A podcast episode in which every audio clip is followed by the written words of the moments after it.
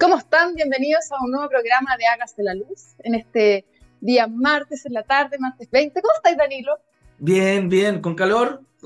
Ha sido terrible este diciembre, eh, pero aquí firme junto al pueblo. Eso, eso. Oye, uno siempre se queja de más, calor, frío, no sé qué, pero bueno, somos así, chilenos.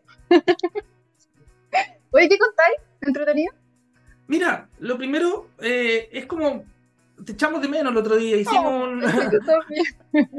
hicimos nuestro cierre de año. Nosotros entendemos que hay cosas que no se pueden modificar. Imponderables. Imponderables, típicos, pero eh, eh, extrañamos ahí tu visión, tu, conversación ahí con el SEGA. Te mandamos unos saludos en el capítulo. Eh, y la idea, a ver si es que nos juntamos de nuevo para hacer esta cosa, porque estuvo bien entretenido, porque esta misión que nos dio alguna vez Rodrigo Castillo de que ser un sí, nos dejó esa tarea, sí, sí usar, usar el, la palestra, ¿no es cierto? ¿Ah? Dar a conocer nuestra visión entre los tres, sí. Así que vamos a hacer otro veroneándola en Hágase la Luz, así que ahí vamos a organizar bien para que estemos los tres. Estupendo. ¿Y tú tienes algo que contarnos aquí antes de ir con nuestro invitado del día de hoy? Mm, no, solo quiero dejar una canción, ¿puede ser? Ah, ¿O más adelante? Otra vez te voy a eh, sorprender. A ver, vamos, vamos Oye, a ver. espérate, Ah. Hay una noticia, hay una noticia también en, el sector eléctrico. Eh, me parece que tenemos una nueva designación en OLADE, ¿o no? Así es. ¿A quién designar? El secretario ejecutivo de la Organización Latinoamericana de Energía, OLADE, eh, si es que lo dije bien, es nuestro ex ministro de Energía, eh, el señor Rebolledo. Don Andrés Rebolledo, así que sería interesante conversar con él acá, para ver. Sí, podríamos alguien, alguien que nos pueda escuchar hacer el puente para, para tenerlo acá en Hágase la Luz, a ver si alguno de nuestros radio escuchas nos escucha. Vamos a empezar a hacer gestión para conversar con, con, este importante puesto eh, de representación nacional en un organismo que eh, analiza la energía aquí a nivel latinoamericano, qué cosas tienen que pasar, qué cosas están pasando, etcétera, etcétera. Incluso para conocer más de qué se trata y qué está haciendo la LADE hoy día, que yo la verdad es que la conozco por nombre, ignorancia, eh, pero sí podemos entender cuál va a ser la misión que va a cumplir eh, don Andrés Rebolleo en, esta, en esta etapa. Nuestras felicitaciones y saludos para él y, ojalá que lo tengamos acá en, en el Hágase la Luz. Escucha, ayúdenos, Radio Escucha, a hacer la gestión. Oye, yo te quiero dejar con una canción hoy día. Te voy a sorprender nuevamente. Esta es de Queen, así que puede que la hayas oído. Se llama Breakthrough. Vamos a ver. Y después de esta canción nos vemos con nuestro próximo invitado, don Humberto Verdejo, académico del Departamento de Ingeniería Eléctrica de la Universidad de Santiago. Así que espérenos, ¿cuántos minutos? ¿Cuatro minutos? Y más o menos, más o menos. Volvemos con este capítulo de Llamarte de Hágase la Luz. Un abrazo. Nos vemos.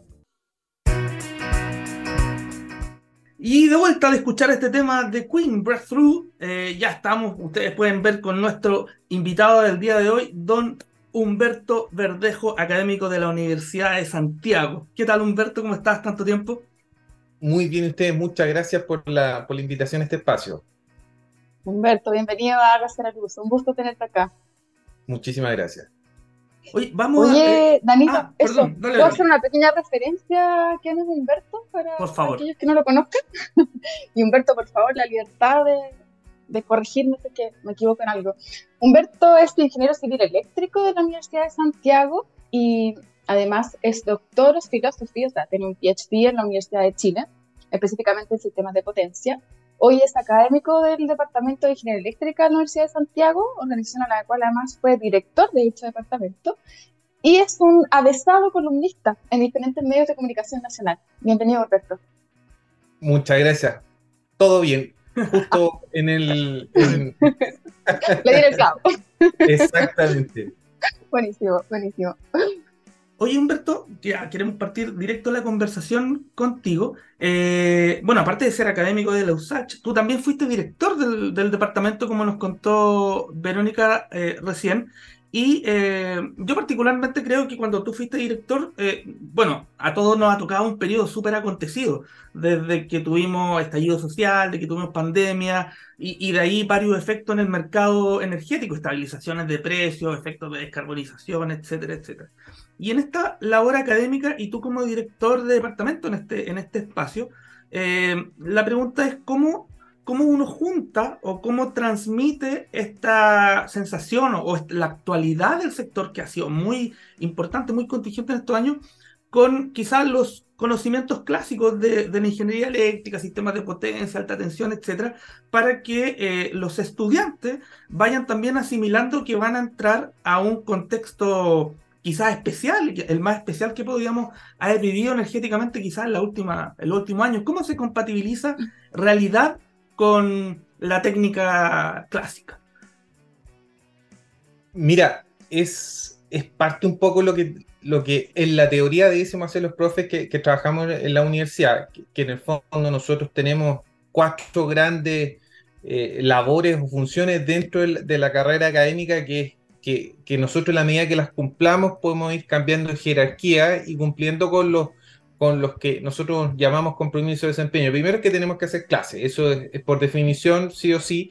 Después tenemos que hacer investigación, que, que, que de una otra manera es tener proyectos, publicar, etcétera. Después la administración, que es parte, digamos, de, de, conocer cómo funciona la universidad. Y el último punto es la vinculación con el medio, que es de una otra manera como nosotros somos capaces de articular la, el quehacer universitario con el contexto que, que, ocurre en el medio. Y eso es, eso es de una otra manera, eh, creo yo, lo, lo, más complejo, porque la, la, vida del profe en la universidad es, es, bien compleja en el sentido que hay que cumplir indicadores todos los años, es muy desgastante postular a proyectos todos los años y no siempre uno los gana, entonces hay que ser medio, medio mono porfiado, que hay que probar, probar y aparece este otro pilar que es cómo nos interactuamos nosotros con la sociedad en el día a día y que a veces cuesta.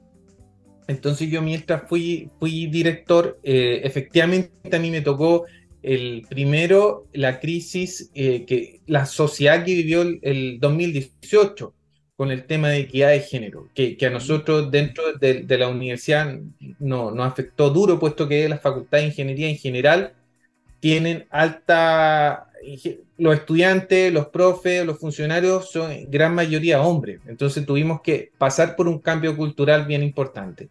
Después vino el 2019 y apareció este tema de la crisis de los medidores. Y ahí yo vi como una oportunidad el hecho de cómo podíamos ah, eh, de una otra manera posicionar a la universidad y al departamento en el contexto que nosotros certificábamos medidores el, Departamento de Ingeniería Eléctrica de USACH hasta el 2000 era una de las entidades que certificaba los medidores de disco. Entonces todo el conocimiento en función de los medidores de disco está en la universidad, eh, con los profes de esa época, con los, con los funcionarios o los técnicos, y, de una u otra manera fue una apuesta, en el fondo, cómo nosotros podíamos hacernos cargo, o no, no hacernos cargo del, del problema, pero sí ser articuladores, que de una u otra manera siempre he visto o tengo la sensación que las universidades dentro de la encuesta de opinión pública son las entidades que son las más valoradas.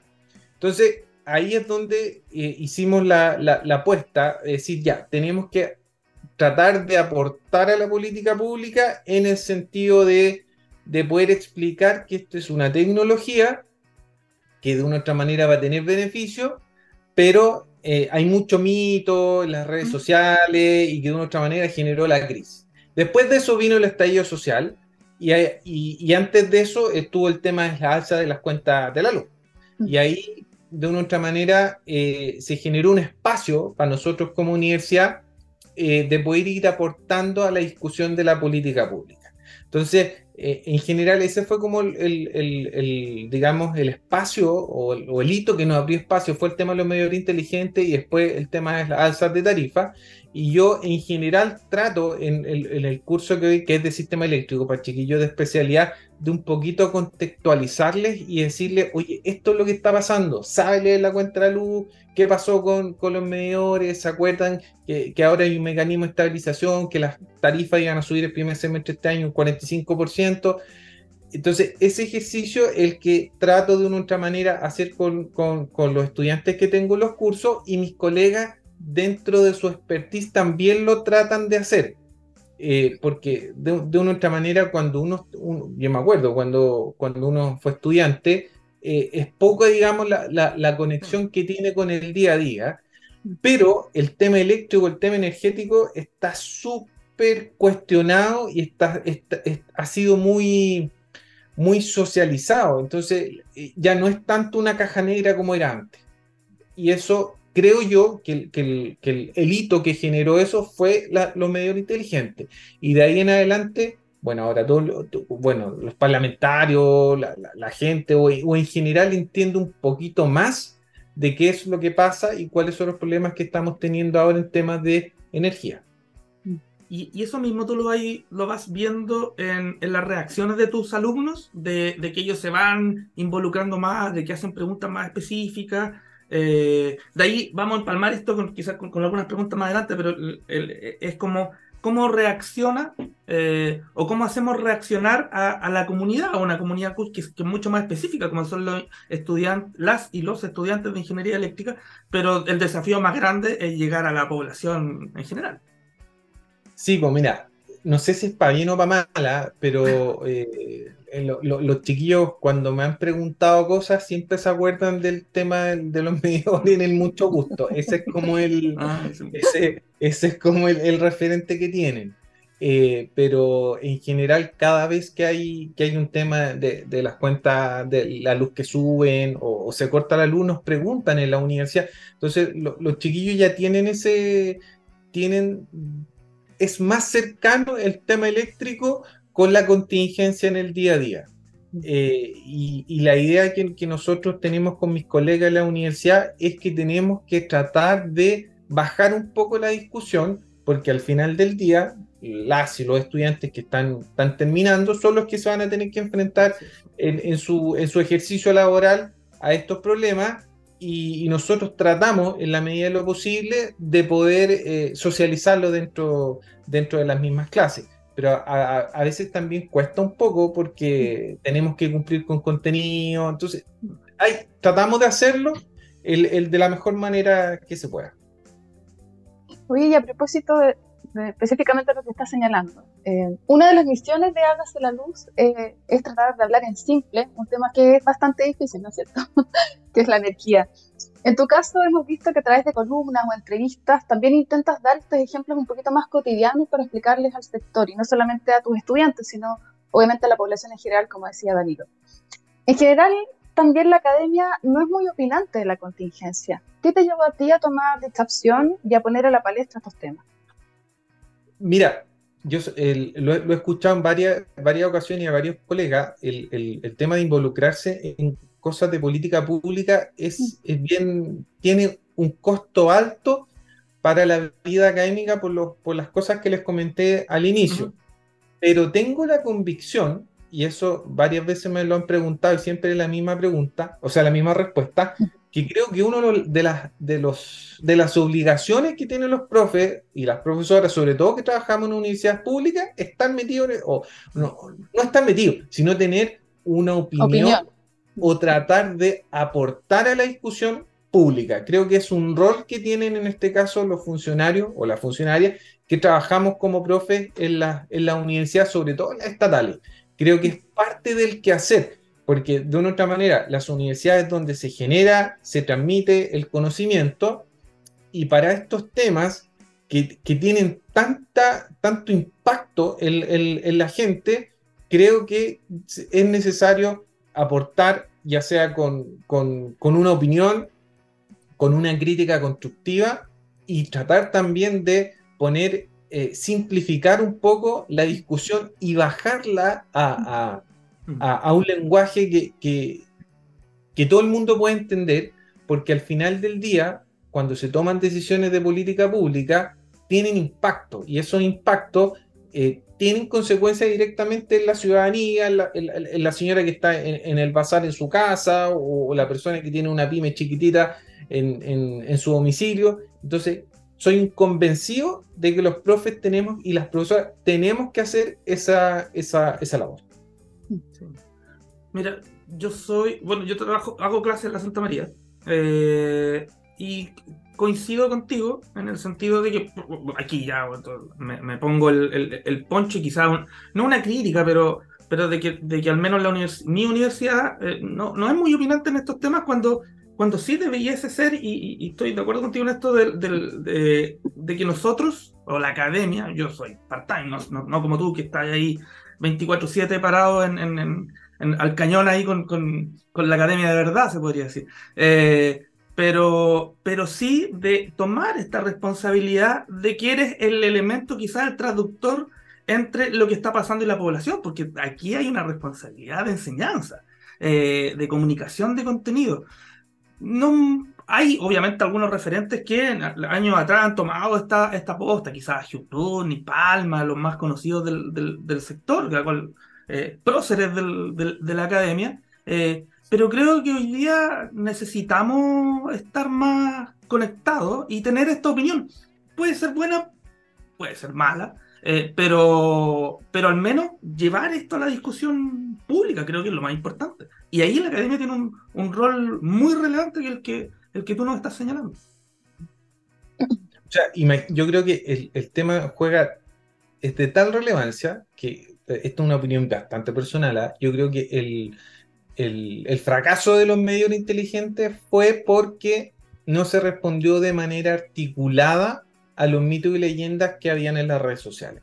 Eh, eh, ni el, ni el, gobierno de la época y las empresas tampoco se, pusieron de acuerdo para decir, oye, esta cuestión, hay dificultades, hay inconvenientes que en Europa pasó y todos los países que han tenido la migración a, este, a esta tecnología, todos han tenido las mismas dificultades, mm. pero no hubo un, consenso en que esto es esto es verdad y lo que ah, el tema o, los elementos que, que, tenían poco sustento técnico no son ciertos y al final de esa crisis eh, quedamos en nada, porque eh, no se supo transmitir bien los beneficios, no se supieron eliminar los mitos y de una otra manera se generó un espacio bien nebuloso que yo creo que al día de hoy ni, ni el gobierno actual ni las empresas quieren hablar de medidores inteligentes porque se viene a la mente el problema o, se recuerdan todos los problemas que hubo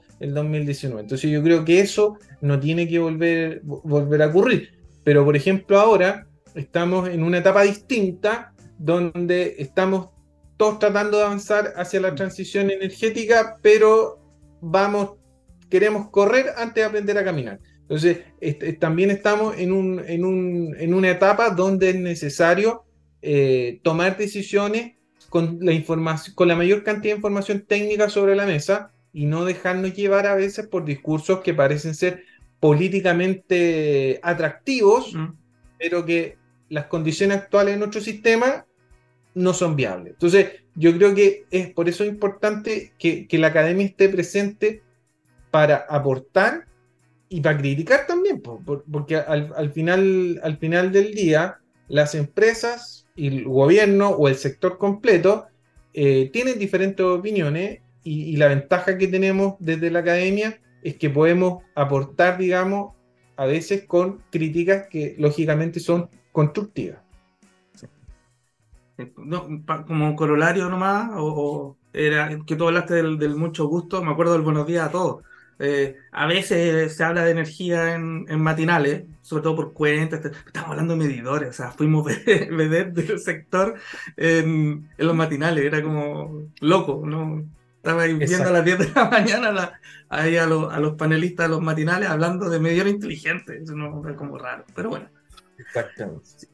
Oye, em, así vamos avanzando en esta conversación, tanto he tenido el tema. Eh, y ya esbozaste un poco, pero acerca de la transición.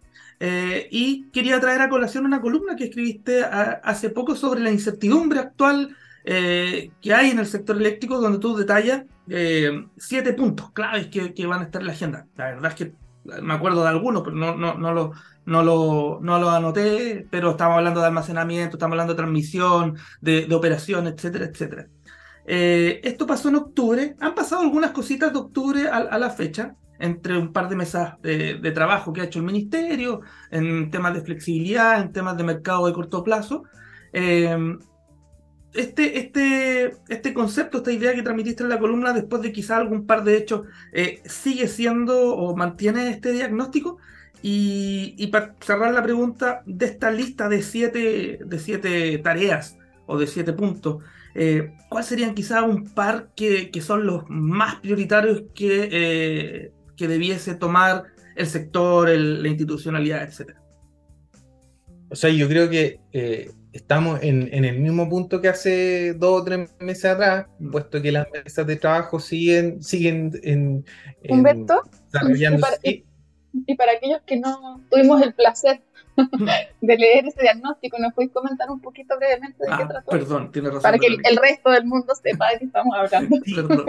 En general, lo, lo que hablaba esa columna es que todos los problemas que, tenemos al, día de hoy, que van, que van desde el hecho que las empresas renovables, algunas han tenido problemas de solvencia, los famosos desacoples, eh, están ligados a que no tenemos líneas de transmisión, eh, porque si no fuese así no estaríamos con estas restricciones de operación, eh, que no tenemos almacenamiento y que de una u otra manera esas dos cosas pegan fuertemente sobre todo la industria renovable dado que sus su ingresos se ven mermados cuando se, eh, ocurren estos famosos desacoples, eh, que las renovables no pueden funcionar en la hora de mayor, de mayor demanda del sistema, que son entre las 6, la, 6 y las 11 de la noche o las 7 y las 11 de la noche, eh, y, que, y que tanto las restricciones de transmisión y el no tener almacenamiento no nos va a permitir avanzar derechamente lo que es la transición energética.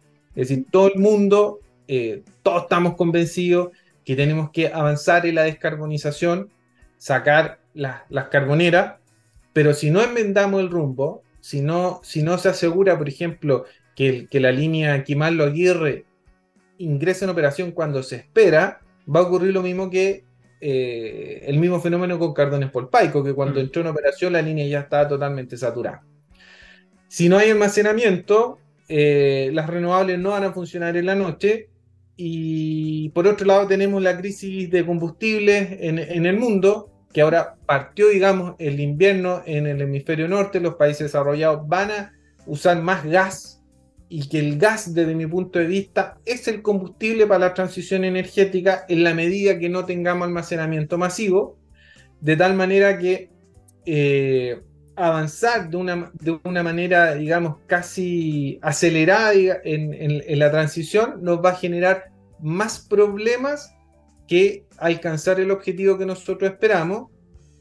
Y vamos a terminar usando el carbón y vamos a retroceder 15 años a una situación en que el carbón es la única alternativa que nos, que nos, va, nos va a quedar y vamos a, quemar más, más, más diésel de lo que nosotros quisiésemos hacer eh, y más encima tenemos los problemas, en este caso, que todos los combustibles son importados.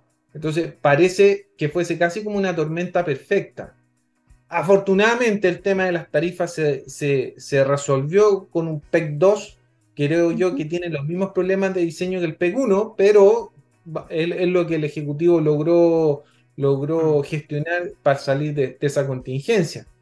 Pero si no resolver los, no los problemas de transmisión, eh, Lo Aguirre, si no se introduce tecnología como es el, el, almacenamiento masivo, creo yo que eh, no vamos a avanzar y sobre todo vamos, vamos a, retroceder. Entonces, ese era el contexto general de esa, de esa columna, que algunas personas me, tiraron, me tiraron la talla y me dijeron que, estaba siendo medio apocalíptico, eh, pero en la práctica es lo que está ocurriendo y si no enmendamos la política pública hacia fortalecer, digamos, las cosas que efectivamente van a destrabar estos, estos dos ejes principales, no veo muy, muy promisorio el, panorama y las mesas de trabajo, eh, creo yo que son casi como un paracetamol, porque si el Ejecutivo persevera en esa línea y las mesas de trabajo parecen ser como un calmante para que la industria se quede, se quede tranquila,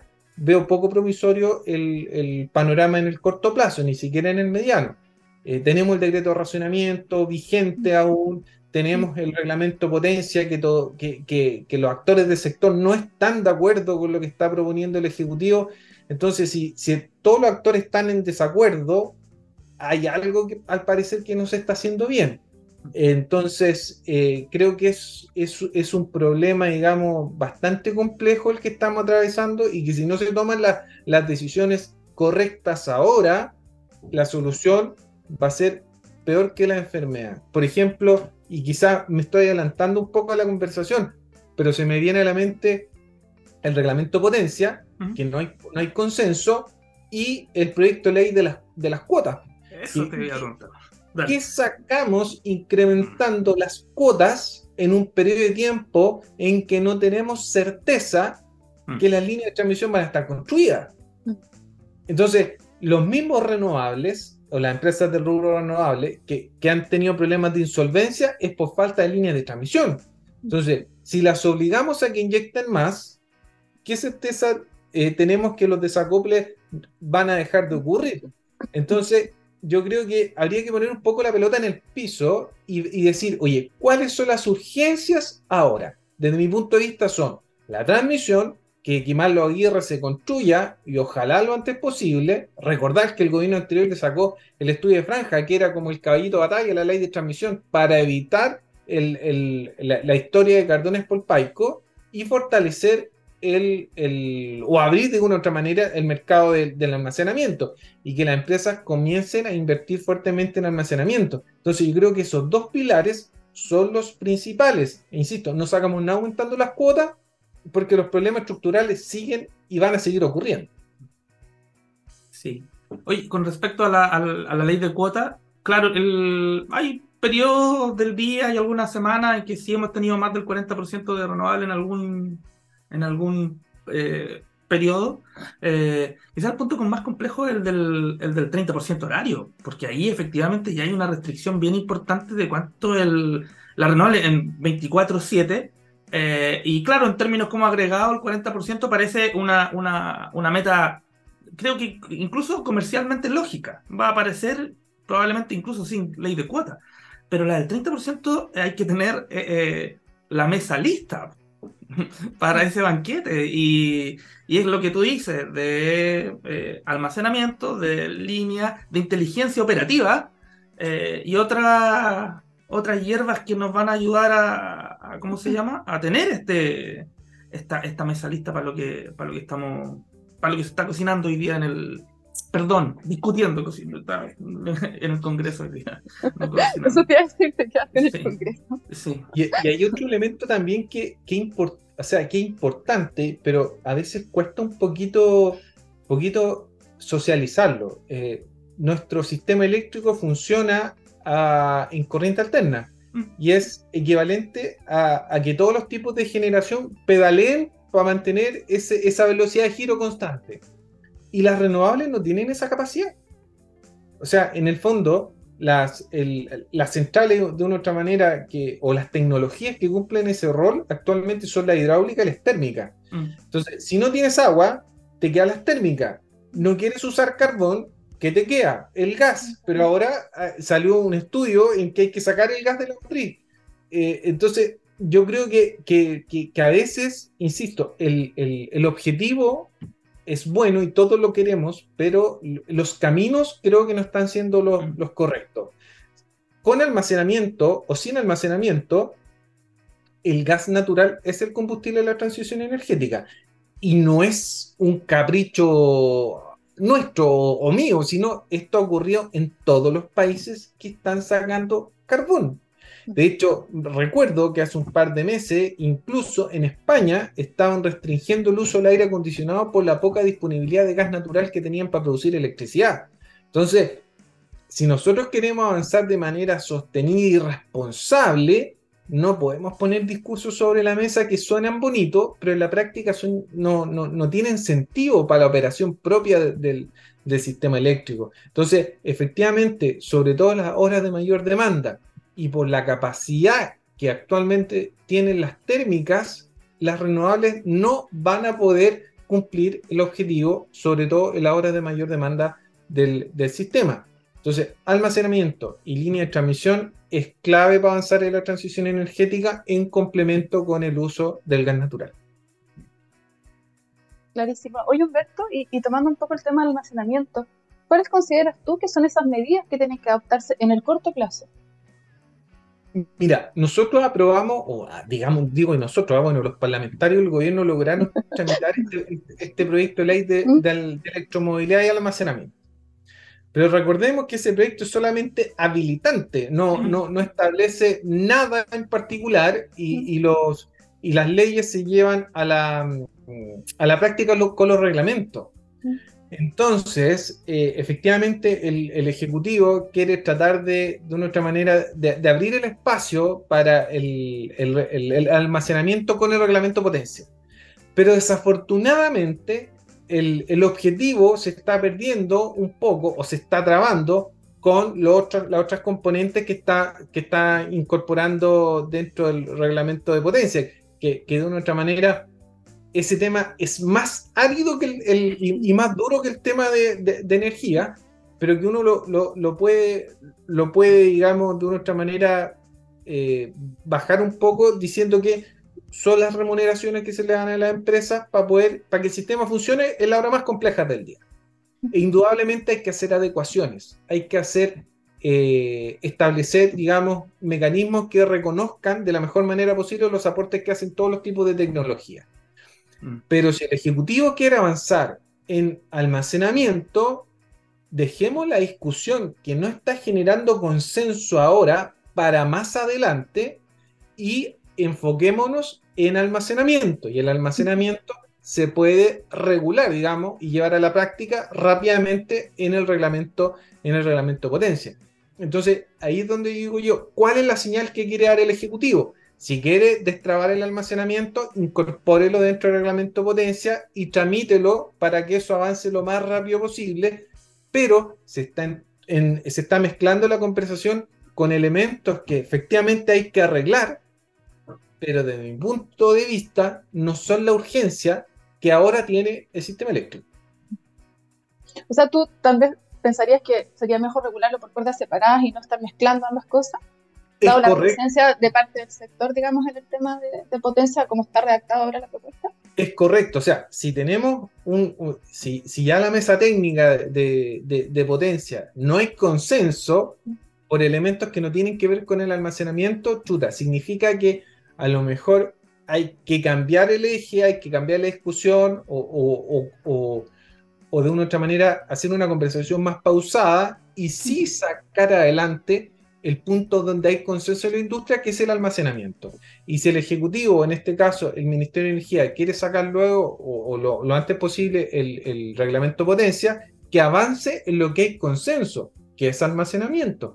Pero en los otros temas, lo más adecuado es tener una conversación un poquito más pausada, porque no, no por mucho madrugar va a amanecer más temprano. Entonces, a veces queda la sensación de que el, Ejecutivo quiere presionar, presionar, presionar para avanzar con, tramitaciones de proyectos de ley, pero que en definitiva van a generar más problemas que beneficios al propio sistema. Y recordemos que tenemos evidencia empírica de esta situación. El PEC 1 fue un desastre, se les dijo que iba a fallar y falló.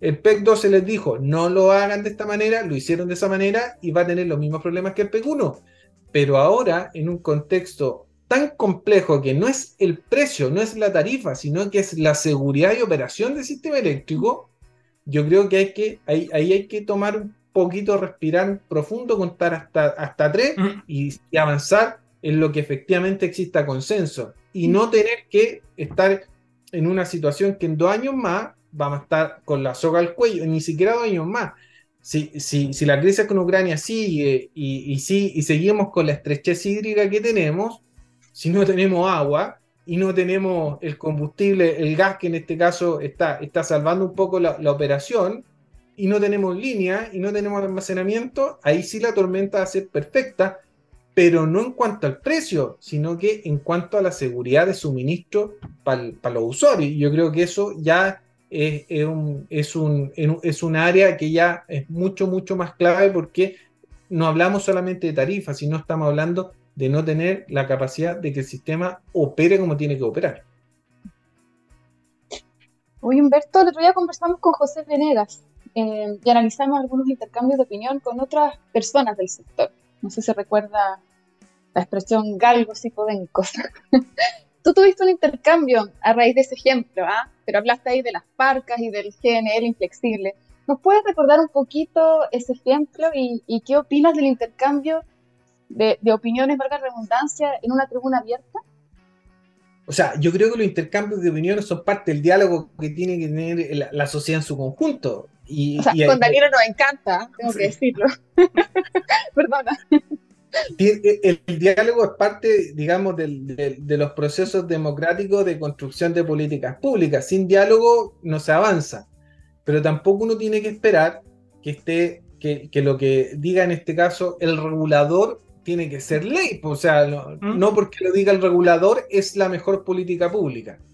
Y que, de una otra manera lo que traté de, ejemplificar ahí fue con el tema de la inflexibilidad y poner sobre la mesa que la complejidad que tiene el gas, eh, el, gas en sí, por el hecho que nosotros lo importamos, está el tema de los barcos. Recuerden que al, parecer eh, va a haber alguna complejidad con los barcos que están contratados.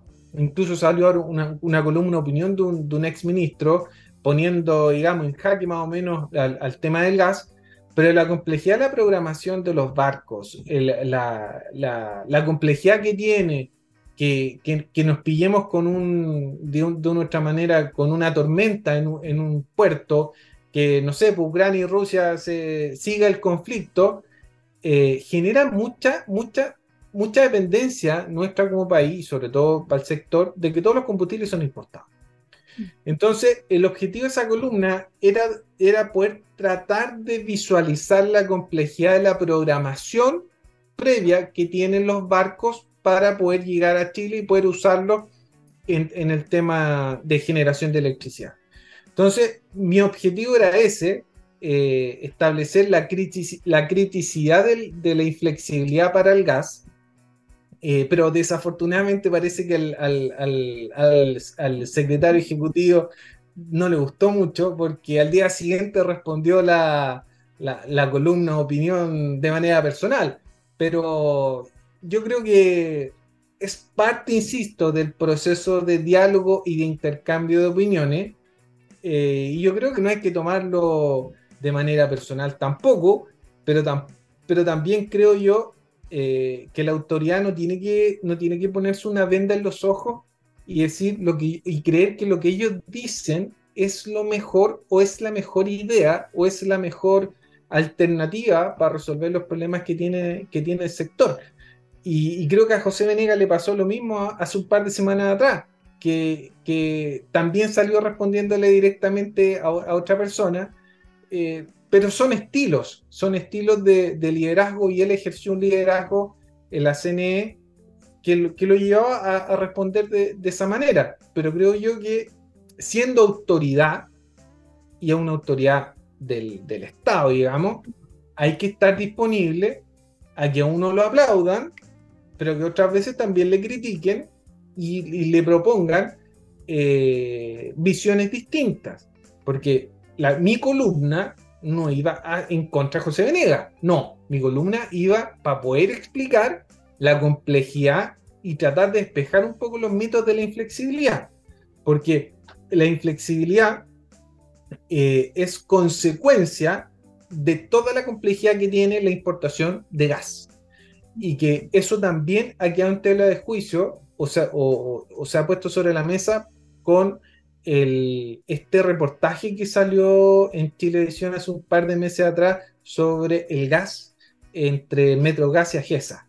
Ah. Eh, y, que, y que en definitiva es lo mismo, puesto que los contratos de suministro han permitido que las empresas, particularmente las que venden gas natural en Santiago, le ofrezcan a sus usuarios las tarifas más convenientes a nivel nacional. Entonces, en el momento de hacer la discusión de política pública, porque me tocó participar en o me invitaron a exponer a la comisión investigadora, yo les dije, los riesgos del gas natural son estos. Entonces, ese era un poco el, objetivo de, de, esa columna, explicar y tratar de, ejemplificar. Quizás no usé el mejor, el mejor ejemplo del tema de las parcas, pero el, el concepto era el mismo.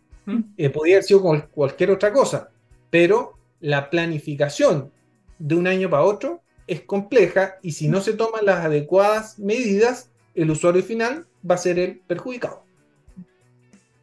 Eh, y, quizás para poner el. Me acuerdo de los argumentos del. Bueno, contextualizando, hay un proceso en el Tribunal de Defensa de la Libre Competencia, llegó hasta la Corte Suprema, y hay un grupo de, generadores que está eh, públicamente en contra de la, de la inflexibilidad. Eh, y si sumamos a esta tormenta perfecta que tú nos comentabas antes, en este caso de la depresión de los costos marginales, mínimos técnicos, vertimientos, eh, transmisión, congestión, más encima la inflexibilidad, eh, ¿cómo? Yo sé que la pregunta no tiene respuesta, menos en un programa que, va, que, dura una hora, pero, eh, chuta, ¿cómo, ¿cómo resolvemos esto? ¿Cómo, cómo, se, ¿Cómo agarramos el mercado de corto plazo, aquí en la mesa que estamos hoy día?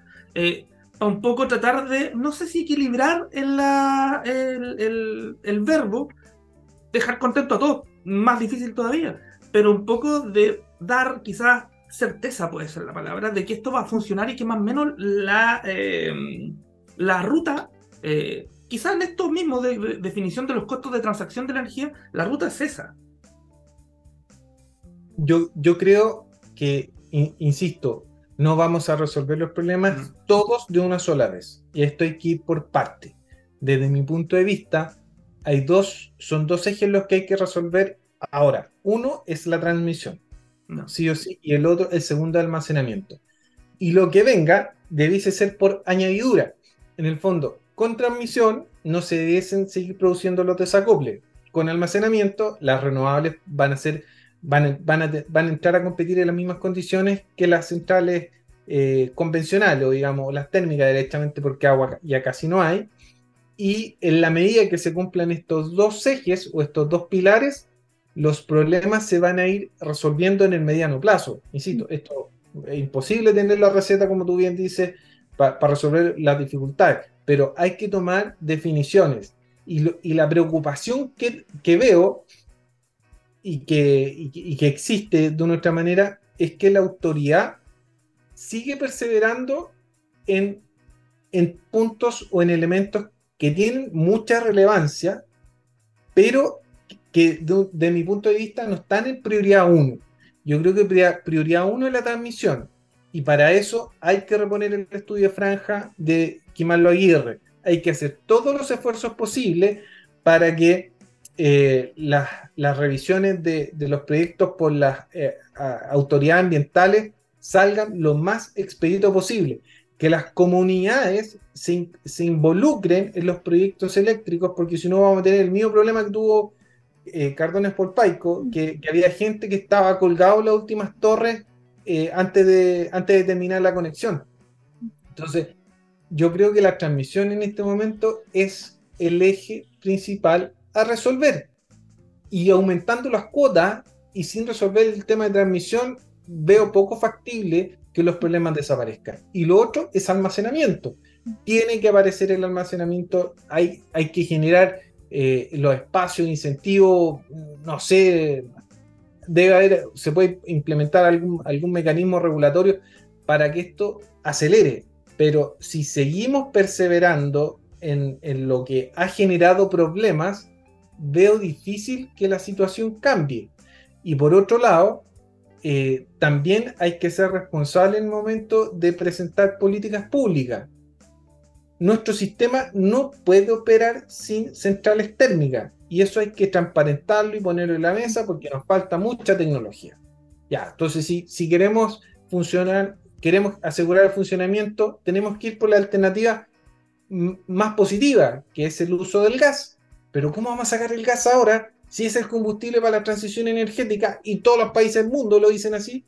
Entonces, ahí es donde me, preocupa un poco cómo se está llevando adelante la, discusión de política pública. Y por eso ahí, el, rol que, eh, o el aporte que, tratamos de hacer de la universidad es esa, poner la pelota en el piso, y eh, decir, oye, sin gas no vamos a avanzar, sin almacenamiento no vamos a avanzar, y sin transmisión tampoco vamos a avanzar. Oye, Humberto, mira, llevamos como casi 40, un poquito más de 40 minutos, ha volado el tiempo, siempre pasa esto aquí en, en, Hágase la Luz. Eh, y te pido brevemente quizás un par de conceptos, quizás vuelta a la, a la, academia misma, porque como tú eres experto en sistemas de potencia, quizás un par de temas que se están viendo, quizás más tuerca, eh, pero eh, por la matriz que vamos a tener en los próximos años, eh, algún problema, fenómeno operativo que ustedes estén preocupados, algo que haya que estar con, con, atención, que quizás tenga soluciones tanto operativas como económicas. ¿En, qué están ustedes hoy día allá en el, en el DIE de Lusach? Mira, nosotros somos varios colegas en el, en el departamento y hay un proyecto súper interesante que que se está implementando que es cómo monitorizar, digamos, la cantidad de datos que tiene el coordinador eléctrico nacional, sobre todo eh, evaluar, por ejemplo, efectivamente cuánta penetración renovable está, está teniendo el sistema y poder sacar datos un poco más, eh, más, más finos y no solamente el, este volumen eh, o el, dato macro, sino poder evaluar de una otra manera casi en tiempo real la operación del sistema eléctrico. Entonces, tengo un par de colegas que están trabajando en, esa línea. Al mismo tiempo, y, yo creo que, que, es lo que eh, es más directo para el usuario final, es cómo se van a comportar las tarifas. Nosotros vemos, vemos una preocupación o tenemos una preocupación re, re grande sobre el hecho que el PEC 2 estabiliza la tarifa para los residenciales. Pero ¿qué pasa con los que no son residenciales? En el fondo, sobre los 350 están las pymes. Y las pymes van a volver al PNP el próximo año. Y al volver al PNP, las pymes van a tener un golpe duro en relación a los precios de energía. Y las pymes son el motor de la economía. Entonces, hay que ver cómo generar el espacio eh, por ejemplo, para bajar el límite para que, para que algunas empresas puedan eh, ser cliente libre y puedan optar a precios más convenientes y, mantener protegido al VT1, que son los usuarios, digamos, que hasta que no aparezca la, medición inteligente, que no aparezca el comercializador, van a estar sometidos a una fijación de precios. Eh, entonces, yo creo que esos son los espacios, digamos, que nosotros vemos vemos de corto plazo. Uno es que efectivamente la, cómo evaluar, identificar la penetración renovable y por otro lado es cómo se van a mover las tarifas, que como les digo, el, PEC 2 tiene los mismos problemas de diseño que el PEC 1 y va a dejar vulnerable a un grupo de usuarios que mm. particularmente nosotros lo identificamos como pequeña y mediana empresa. Mira qué interesante. Oye, Danilo, se nos pasó muy rápido el tiempo, ¿o no? Sí. Que atroz, ahora si la luz es así. Oye, ha sido un placer conversar contigo. Eh, ahora te vamos a dejar un espacio que nosotros hemos terminado hacer la luz a nuestros invitados, que es este minuto de confianza para que nos entregues un último mensaje de algo que hemos revisado ahora o, que nos faltó revisar, u otra materia que quisieras eh, ilustrarnos. Así que este es el momento de hacer la luz. Sí, muchas gracias por, por el espacio y la invitación. Eh, solo como reflexión, yo mantengo la idea que no por mucho madrugar va a amanecer más temprano. Entonces, llamar a hacer la solicitud o el emplazamiento, como, uno lo estima conveniente, al Ejecutivo, de poder avanzar en las cosas estructurales que requiere ahora el sistema eléctrico. Línea de transmisión, asegurar que Cardones, perdón, que Malo Aguirre se va a construir, resolver el, problema de almacenamiento en el reglamento potencia, sacarlo pero con, los elementos que hay consenso en la industria y lo que no tiene consenso, buscar una alternativa de diálogo de mediano plazo. Porque si todo el mundo dice que, que, que alguna, hay elementos del reglamento que están, son positivos, avancemos sobre eso y aquellos que existen mucho, eh, mucha diferencia entre los diferentes actores, revisarlos con mayor detalle. Y, por otro lado, eh, eh, seguir la línea que tiene este ministro, que es mucho más dialogante, eh, esa es la sensación que tengo. Su, equipo asesor es mucho más abierto al diálogo y yo creo que ese, es el, ese va a ser el elemento articulador que va a permitir implementar políticas públicas exitosas. Pero de todas maneras, reforzar la idea de que línea de transmisión y almacenamiento son claves para poder avanzar en la transición energética sostenible en complemento con el gas natural. Porque lo que no puede pasar es que en un par de años tengamos que estar echando a andar la central a carbón porque no se abrieron los espacios para poder resolver los problemas que, efectivamente van a ser los articuladores de poder resolver todo el listado de, de, temas pendientes que están en el sistema eléctrico. Eso creo yo que es como mensaje final. Clarísimo el mensaje, Danilo. Claro. no hay duda. no hay duda.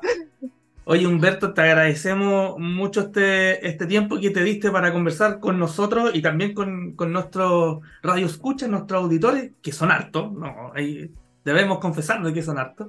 Y, y, para cerrar este, este, este programa, agradeciéndote tu, tu, disponibilidad, te dejamos acá los controles para que nos digas con qué canción vamos a cerrar esta tarde de día martes. muchas gracias en función de de la línea editorial musical que tiene el, programa. la advertencia. y la advertencia de recibir al inicio de la conversación, yo sugeriría una canción de Metallica Until It, Sleeps. Excelente, buenísimo el tema. Oye, Humberto, muchísimas gracias de nuevo por estar con nosotros. Eh, y nosotros, Verónica, nos vemos en otro programa ya un poquito más adelante con otro otra gran conversación, otro gran invitado como el que tuvimos hoy día. Así, un abrazo, Humberto, y esté muy bien. Muchas gracias, que esté muy bien. Un abrazo, Humberto, un gusto, cuídate. Que esté súper. Igualmente, gracias. Chao, chao.